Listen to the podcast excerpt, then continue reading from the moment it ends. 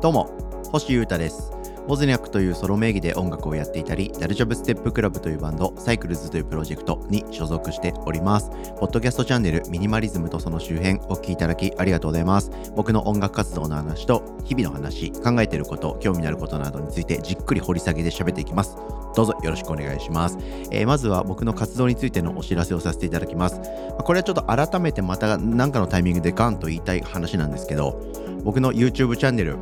ウルトラアンダーグラウンド YouTube チャンネルなんと収益化 達成ありがとうございます。というわけでですね、え1ヶ月ぐらい経ったら、えー、スーパーチャットっていうやつですね投げ銭が僕のチャンネルの配信にできるようになるらしいですよ。皆さん。皆さん待ってたんじゃないですか。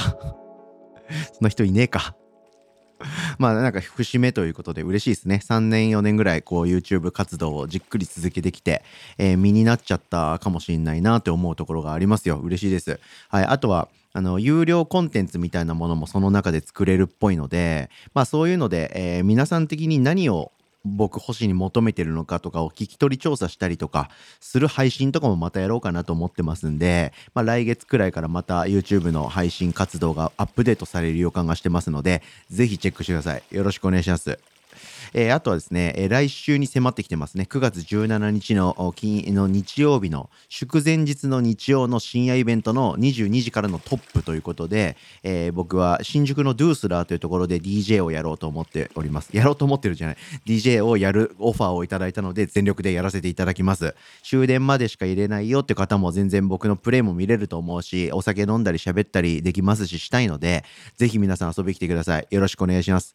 さて、えー、今日はですね、えー、冒頭で言ったその YouTube 活動の継続の話とかとちょっと絡んだりするっちゃするんですけど、えー、僕、イチローめっちゃ好きなんですね。あの、野球選手のイチロー。で、イチローってですね、もう凄まじい人間ですし、スポーツマンとしてもすごいし、え、まあ哲学がすごいあるというか人格者というかいろんな言葉を残してまして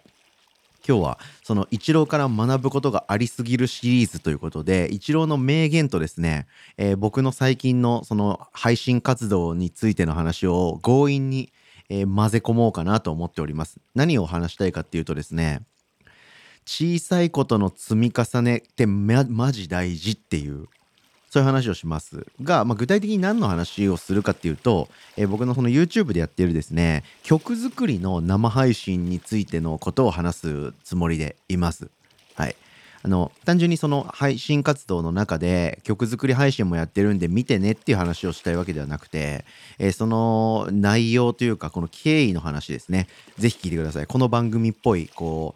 う紆余曲折試行錯誤の考察っていう感じの話となっております。はい。えー、そもそもの話としては僕の YouTube チャンネルで、えー、やってる活動っていくつかあるんですね。普通に動画上げたりとか僕の喋ってる動画上げたりとかあとは一応ウォズニャック星歌チャンネルなんでウォズニャック僕のソロの活動のライブ映像とか MV とかも上げたりしてます。はい。ですが、まあ、この3年半というかコロナ以降の社会になってからはですね YouTube をもっと活用しようということで、えー、Vlog みたいな動画を編集してアップしたりしてます。で、それ以外はほぼ全部配信活動に使ってまして、えー、毎週1回生配信でおしゃべりする。リスナーの皆さんからコメントもらったりするボブスレーラジオっていうのを180回続けてます。週1回やってるんで。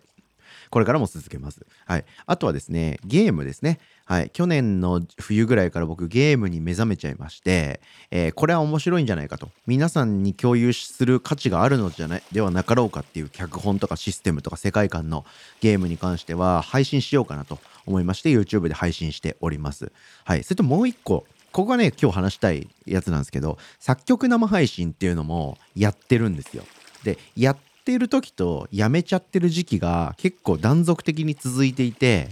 ついに、えー、今回2023年の9月でですねこれからもずっと継続的に続けていこうと思えるような環境についにたどり着きました。僕自身も納得の環境をこう構築することができたっていう話ですね。はい。何の話？どういうね環境構築のあの経緯いきさつがあったかっていうとざっくり言うとパソコンのスペックとパソコンの台数と僕の持ってる機材のスペックのバランスとかがあまあレベルが足りてなかったって感じなんですね。僕は、えー、それこそ3年か2年前ぐらいかな初めて YouTube で作曲生配信っていうのをやってみたんですけどその時は MacBook Pro っていうのを1台で全部やってました。はい、で出てくるソフトが実は3つありまして曲作りするパソコンのソフトと配信をコントロールするパソコンのソフトと、えー、その配信映像を皆さんに届けるための YouTube を開くための Web ブラウザのソフトこの3つが必要なんですね。はい。なんですけど、それを全部1台のノートパソコンでやってたんですね。で、それで負荷がすごく重たくてですね、なかなかリスキーだったりするんですよ。で、あとは、えー、その僕の映像をカメラで撮って、僕の声をマイクで拾って、あとは背中ですね、背景をグリーンバックで隠したいと。てか飛ばしたいと。僕の人間のこのシルエットだけを画面上に出したいな、みたいな、こう、こう構想がありまして、それやってたんですけど、えー、重たすぎて その3つのソフトを同時に立ち上げたりしてスムーズに動かすことができなかったりですとか、はい、あとはその、うん、パソコン2台に増えてですね配信をやってた時期とかもちょっとレベルが上がってねあったんですけどその時にですね A のパソコンから B のパソコンに音と映像を送る際に使う変換の機材のレベルがあんまり高くなくて音をモノラルで送っちゃってたりしてたんですね。モノラルステレオっていう概念は皆さん分かりますかね？はい。えー、右と左の、まあ、スピーカーやヘッドフォンやイヤホンがあるとして、そこで音楽や音を聞くとき、右側からドラムが結構聞こえて、左側ではギターが聞こえるみたいな。ツインギターの A のギターが右から、B のギターが左から聞こえるみたいな環境ってよくあるじゃないですか。そういう、こう、右と左を、こう、あるものとして、作られてる音がステレオっていうんですね。で、それに対してモノラルっていうのは1個のスピーカーから全部の音が出るという状況です。僕が曲作りをする際に右側からこの音を出す左からこれ出すとか右や左に振るってことを結構やってるんですけどその僕が持ってたその当時のレベルの機材だと作曲配信っつって音楽的コンテンツをやってるのに出してる音がモノラルだったんですね。その変換の機材のレベルの低さが原因でものだったんですよ。そういうことがあって、うん、嫌だなと。しかも結構やっぱり負荷も重くて落ちるなみたいなのを繰り返してて、しばらく何回か続けてはやめて、またその環境構築をやり直してレベルを上げて、えー、また作曲配信を続けると。で、それ続けてる間にまた問題が起きてしばらくやめちゃって、えー、ある時からレベルをまたアップして再開するっていうのをずっと繰り返してきたんですよ。はい。その結果、2023年の9月をもちまして、その環境構築が一旦完了しました。はい。これがですね、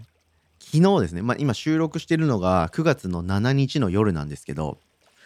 今、このちょっと前までやってた配信、YouTube にアーカイブ残ってるんでよかったら見てもらいたいんですけど、その配信活動、まあ、2時間ぐらいの配信で、納得のクオリティにでやれたってことが分かりました。はい。えー、2年か3年前に初めて YouTube で作曲生配信っていうのをやった時も、僕はめちゃくちゃ高揚したんですよ。ぶち上がったんですよ。ついに僕はこんなことまで YouTube で配信でできるようになったぜ。やったぜって思ってたんですけど、そこから比べると、多分10段階ぐらい作曲の配信のクオリティは上がってると思います。あと音も良くなってると思います。はい。そういうのも何回も 自分の中でね、向上したいので、失敗しては調べて、また新しいものを買ったり、などして、などして、などして、何回もそれを繰り返して、本当に2年ぐらい、もっと3年ぐらい、かなり時間かかったんですけど、ついにバッチリの状況を作ることができました。はい。で、それがすごい嬉しくて、その話をつらつらしてるんですけどでそれをなんか達成感があってそれそれに対してはあって思った時に僕イチローの本とか過去に何冊も読んだことあってイチローさんの本。それの中の名言を思い出してたところでした。小さいことを積み重ねることがとんでもないところへ行くただ一つの道だと思っています。これです。まさにこれ。まさにこれを今日僕はやり遂げたのかもしれないと。まあ当然ね、かっこいい曲をもっと作れよと。で、それを継続的にガンガンやれよと。リスナーの数増やせよと。登録者数増やせよ。再生回数増やせよとか、そうやることとか考えなきゃいけないことはもちろんあるはあるんですけど、僕が